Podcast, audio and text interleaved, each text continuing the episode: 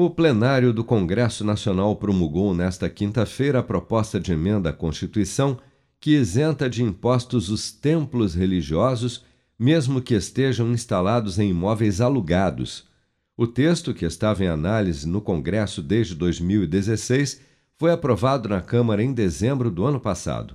O presidente do Senado e do Congresso Nacional, senador Rodrigo Pacheco, afirmou durante a sessão que a PEC era necessária porque a cobrança do IPTU estava conflitando com a isenção tributária garantida pela Constituição aos templos religiosos. Vamos acompanhar.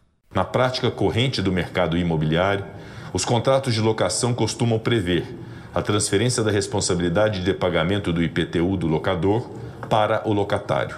Em razão disso, as entidades religiosas com frequência têm se deparado com obrigações legais de arcar com esses ônus, contrariando assim a intenção manifesta do texto constitucional.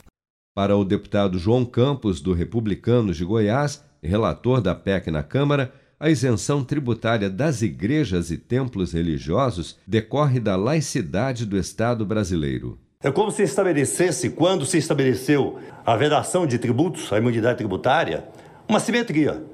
Na medida que o poder público não deve subvencionar igrejas ou cultos, então não deve também cobrar impostos.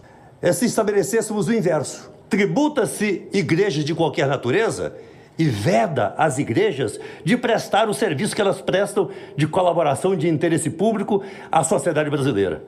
Nós teríamos uma balança com o pêndulo desigual. A partir de agora, templos de qualquer religião serão isentos de pagamento de IPTU, mesmo que estejam instalados em imóveis alugados.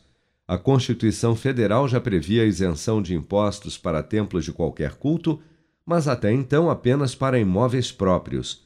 Autor da proposta, o ex-senador e ex-prefeito do Rio de Janeiro, Marcelo Crivella, comemorou a aprovação do texto no fim do ano passado, afirmando que o dinheiro economizado em IPTU poderá ser revertido em investimentos na infraestrutura dos templos e em ações sociais.